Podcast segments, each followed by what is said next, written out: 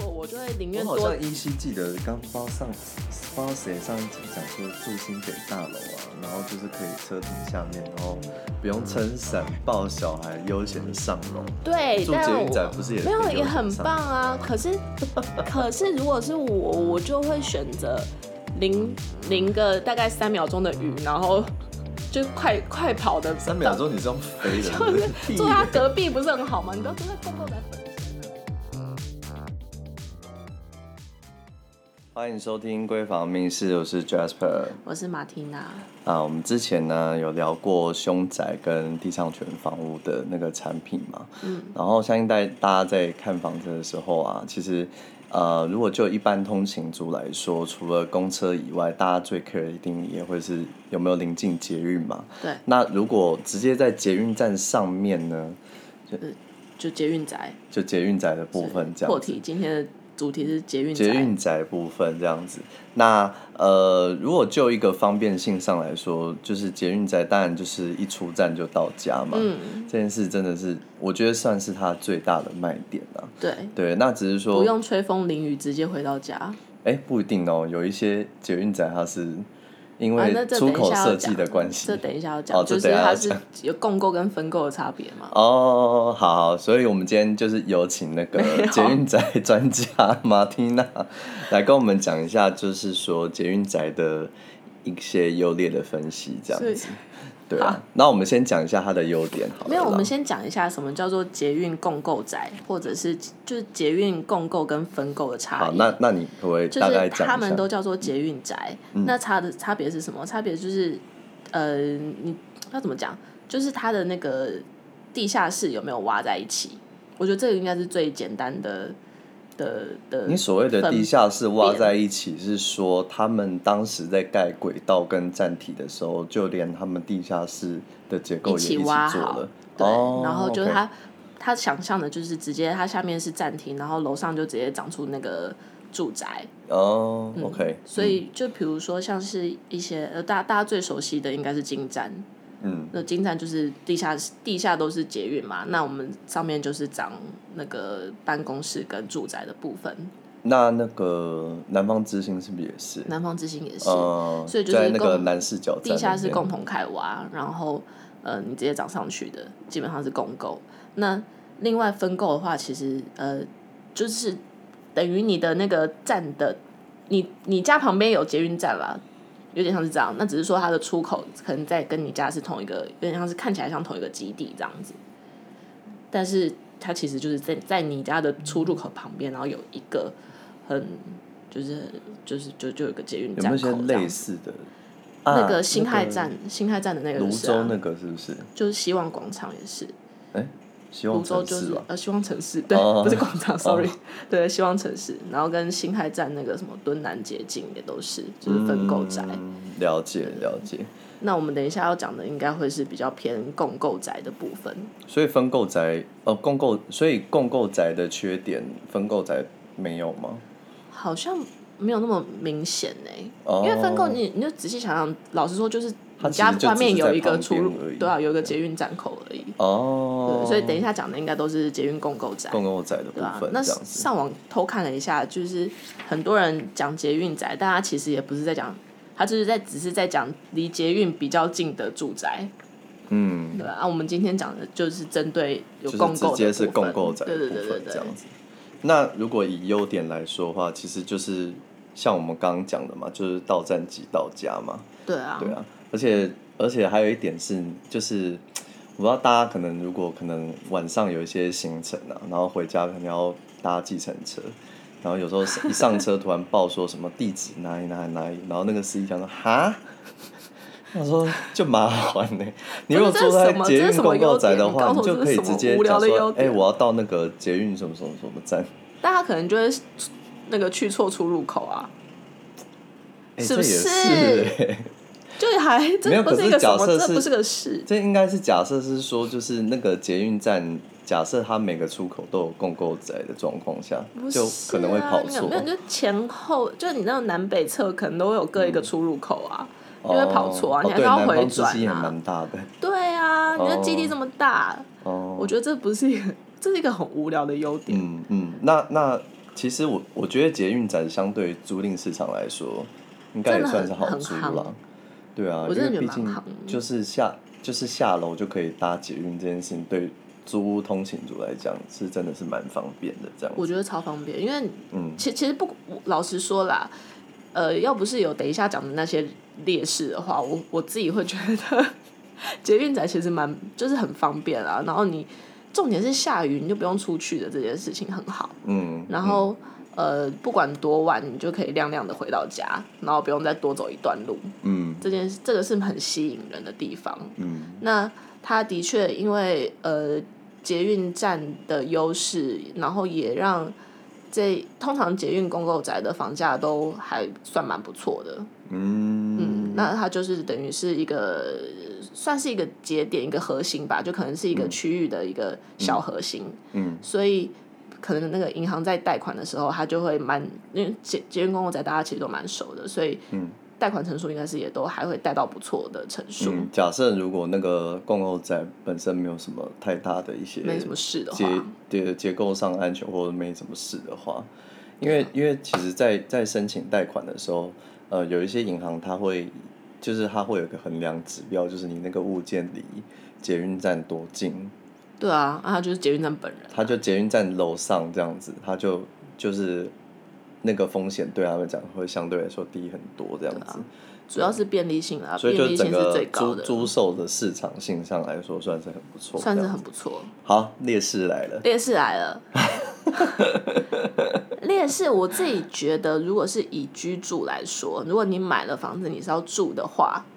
最嗯，我觉得最不方便，或者是说在生活中你觉得最痛苦的，应该会是共振的这个部分，就怎么是说噪音共振的部分。你的意思是说，如果住在一个十楼，然后楼也会楼有下有共捷运振这吗？样冲出去的时候，就会有真的会有共振。你尤其是你，如果你晚上的时候比较安静的时候，真的是蛮明显的。可是，呃，我刚刚讲十楼，所以十楼也会有嘛？还是可能一楼层比较会？基本上我是就是有一些有有一两个啦，我不敢说全部，但是有有一些朋友有住在楼上，就是一些就真的捷运公共宅是租的，或者是说在捷运公共宅上面办公的，那都有跟我回馈这个这个想法，就是说。他们的确是很常会有感感受到，就你是真的听到或者是感受到这个共振的部分。那你更敏感的人，你就会更敏感，就是你就是看你个人敏不敏感啊。哦，对啊，但是但是大部分的呃，其其实大部分的人对捷运公共宅普遍应该多多少少都是都会有这个认知啊，就是知道说它的确是有共共振的这个噪音存在，嗯，那就是看个人可不可以接受。但这个共振对于结构上来说会不会有影响？我自己觉得应该是不至于，因为嗯他们在在做那个结构计算的时候，其实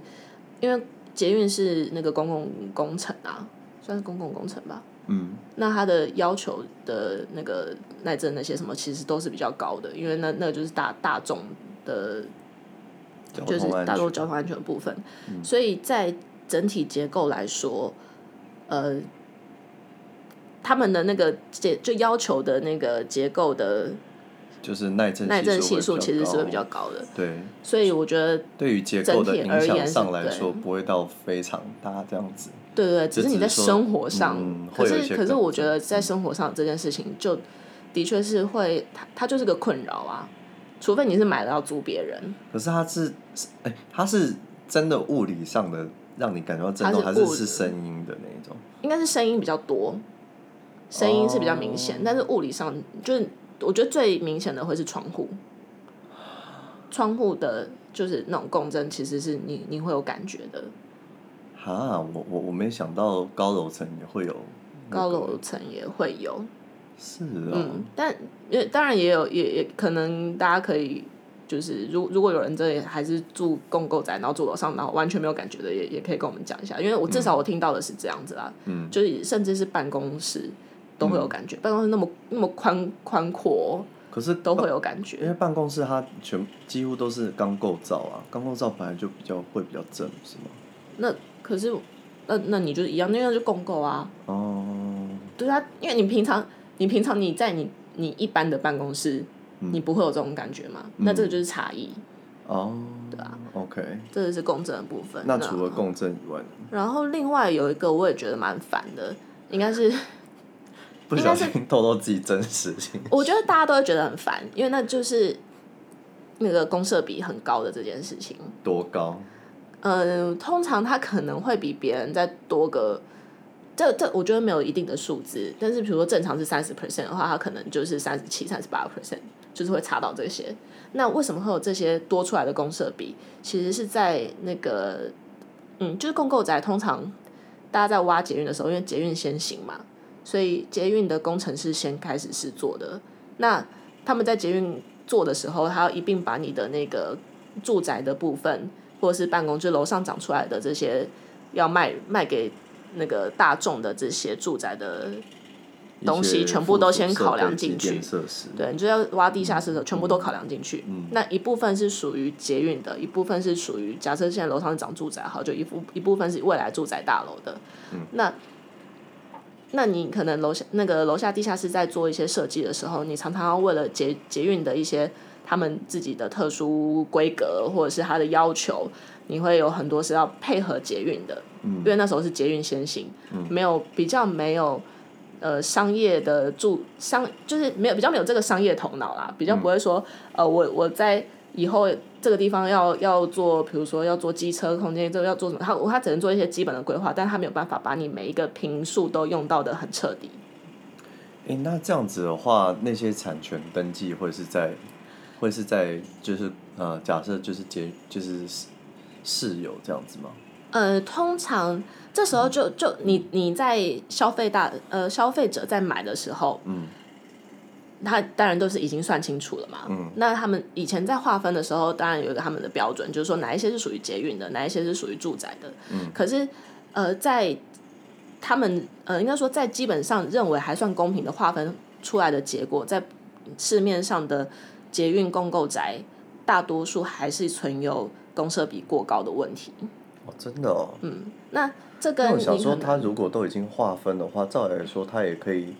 也可以蛮清楚划分说，属于捷运的就是属于捷运啊。没有，他可能假设说这边是属于捷运的，没嗯有错。可是他可能因为都全部画完之后呢，你剩下的那个空间在画车位的时候，其实可能很难很难画。哦、所以你画车位的时候，假设可如能要果你多嗯挖之类的。对不就你或者是你就会少画几个车位，嗯你少画几个车位，那你不就大家 share 那个就是公共设施的空间就变多了，嗯因为它就不是属于车位的空间了，对。所以公设比就会过高。哦。对，那那当然有一些有一些房间有一些方式啊，就比如说我的车位就尺寸大一点。嗯。但是如果我是建商，我当然会希望说，就是你拿摊上面去，摊上去做用建平价算比较高。对啊，就比较划算啊。哦。所以这个公设比的问题，其实又牵扯到呃捷运宅楼下车位普遍会比较少的，就是它其实是有一点联动的。就第三个缺点。对，它第三缺就是车位比较少。那车位比较少的的主要理由，一个其实主要是因为它本身就是捷运了啦，所以他们在做规就是他划的们时在做候规，划的时候，可能就是会想说住上面的人，他就是以捷运通勤为对主这样。有时候会打个八折，就车位数打个八折这样子。哦，他在到当时就是在审议的时候，他就会我印象要求中有一车位些数他就是说就就打不用不用那么多，啊哦，嗯对，那这是一种原因。那另外一种就是我刚刚讲的，因为你剩下的空间要在画车格的时候没有那么容易，嗯，它比较没有办法有效率的运用每一个地下室的空间。哎，但老实嗯说，如果以假设啦，如果以现在一直在讲那个 TOD 模式，就是以捷运站为作为商业中心的一个发展模式上来说，其实我觉得它本身站体反倒是要要求的那个车位数要再多一点、欸、哦，可是这是两件事情啊，因为你一个你现在讲的是，嗯呃，捷运站它提供的转乘车位，嗯，可是这个是否捷运的，哦它不是否这个住宅大楼的。哦，懂对对对懂懂懂。那当然，如如果你你你是租车位的人，你可能就会觉得没差。那我就是我虽然楼我自己楼下我被分到的车位数很少，嗯可是我去旁边的转乘车位，嗯就是就去租那个捷捷运附属的转乘停车场的车位也可以。嗯那就是这这个是使用上你可以这样子做嗯替代，嗯，但是如果是否你自己大楼的话，其实是真的会车位数先上会。先少这样子。对对对对对，所以除了共振，然后那个公社比比较高，然后车位数比较少以外，还有一个我是觉得出入会相对复杂啦，就就看它的设计。对，其实是看它的设计，嗯嗯，但蛮多是呃的的确相对的复杂一点，因为大家都是嗯、应该说真的不不一定这些人都可以直接进到你的社区，嗯通常就是还是会有管制嘛。那只是说每天在这个你你想象一下，你楼下每天有经历就有这么多人来来去去然后，这都是一是种可能就不知道是谁的人这样子。嗯，就是一些普罗大众。可是现在社区大门其实跟那个捷运出口已经算是会有中间会有门挡，会有门挡。住啦，对啊，所以其实还好吧。我是就是这这是看大家 care 不 care，哦、啊，但是也这这是这是这个是两面的啊、嗯就是一方面你也比较不用担心说可能半夜会有就跟踪狂跟你回家，嗯因为就是一直随时随地都很多人，对，就不会有人跟跟踪你到巷内这样子，嗯这也是这或许也是一个优点，嗯，对啊，但是呃，它还有一个还有另外一种是，如果社区非常非常大的时候，嗯，呃，就是比如说我觉得像南方之星或是景展、嗯这种比较大。大面积、大基地的开发的时候，嗯我觉得是出入动不是人的问题，是出入动线会相对复杂。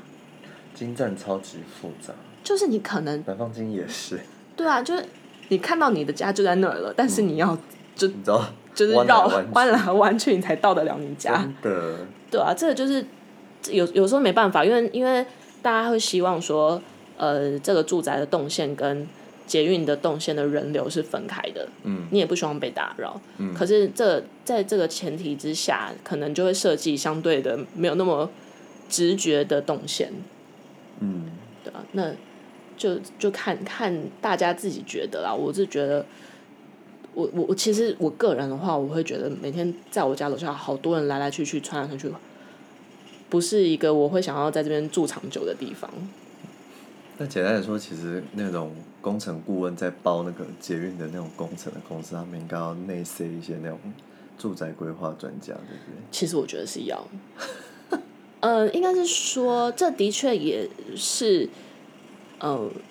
因为以前在做捷运共购的这些规划的时候，嗯，其其实大家都是从零开始嘛，没有经验你不会知道。或者说他可能就会有点想说，哎、好啊，我都已就是就是帮你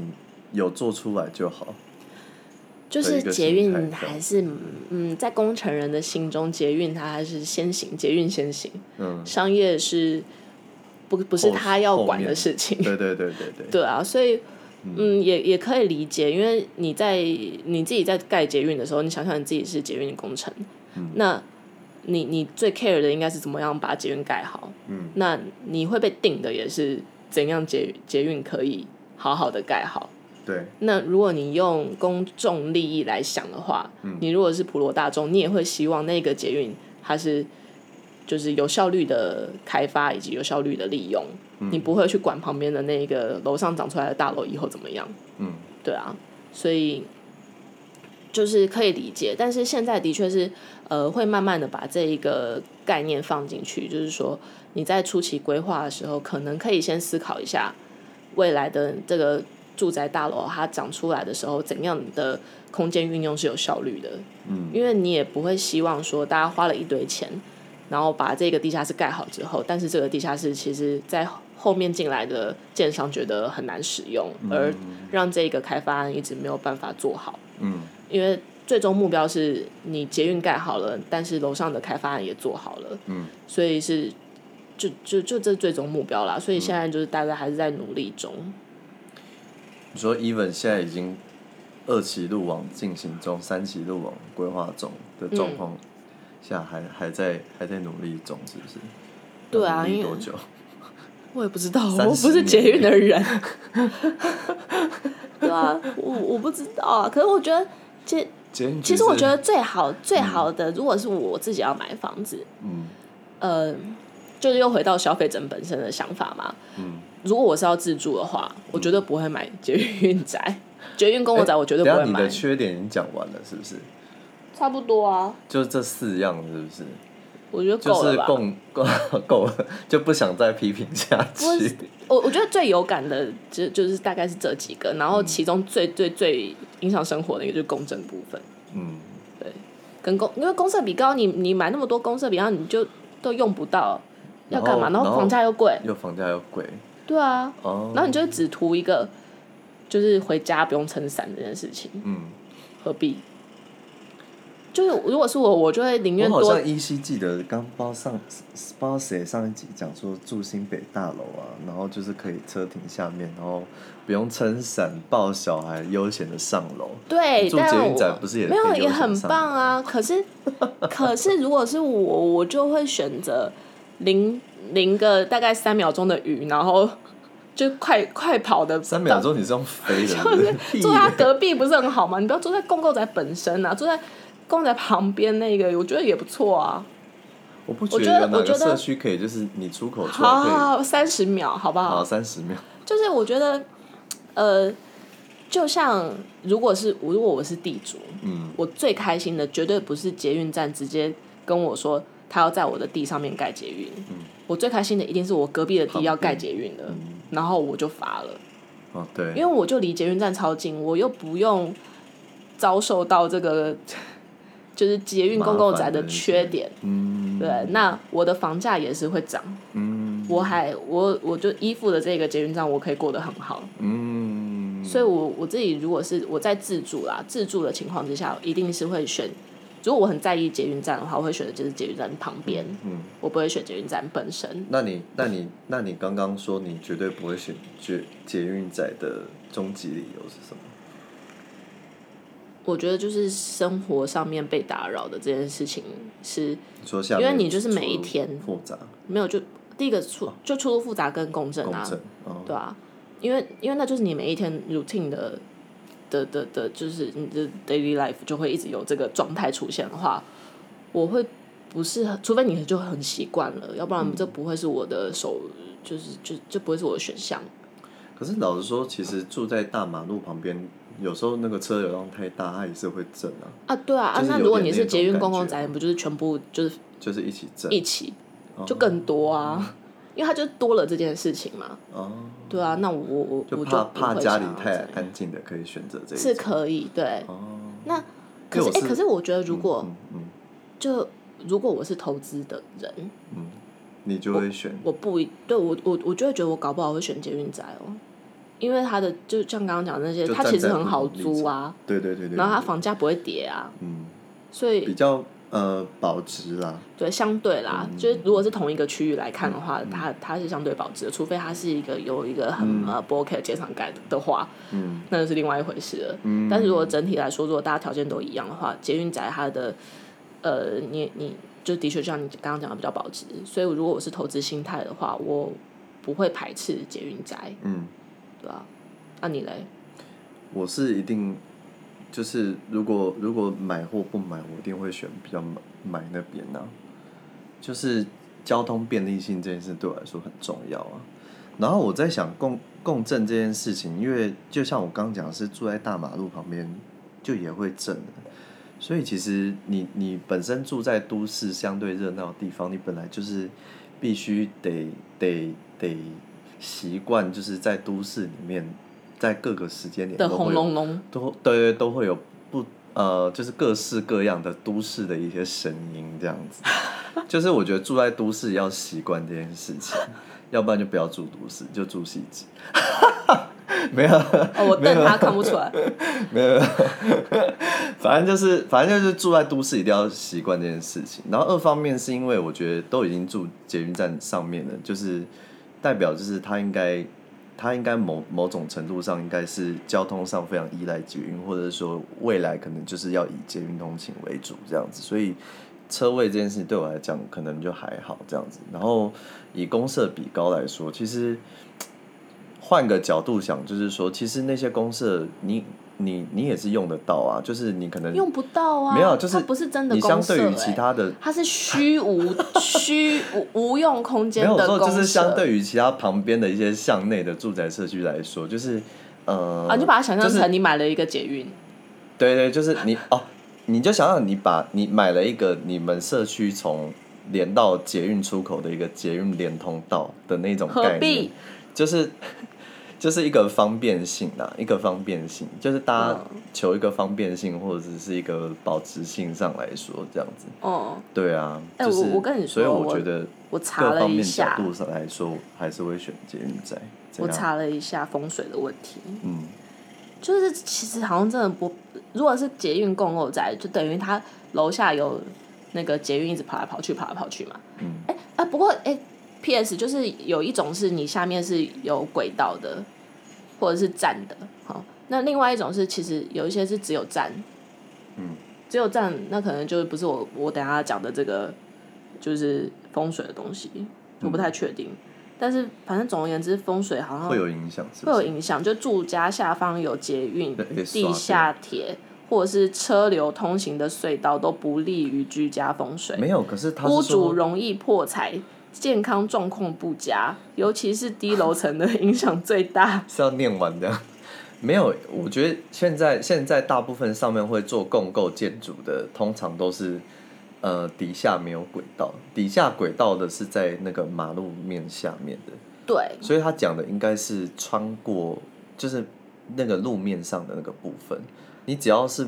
地下没有穿越的哎、那可个是他动说作的话，其实都住宅 OK 下吧方如果是透空的格局，嗯就是是空空的，因为站也是空空的、啊，嗯，那就是会很像以前所说的抬轿屋。那就不要买，屋主那不容易就是跟破财，投不资是失利。天哪，好可怕哦！那不就是那其实就是跟之前人家讲说，就是车道车道对哦对上面的对那对个对，房跟车道一样，那就不要买那那个二楼就好啦。就是所以你不要买低楼层的，对对对对对对，对啊，所以或是建商在那边摆个公社之类的就好啦。哎、这个讲的好绝对哦。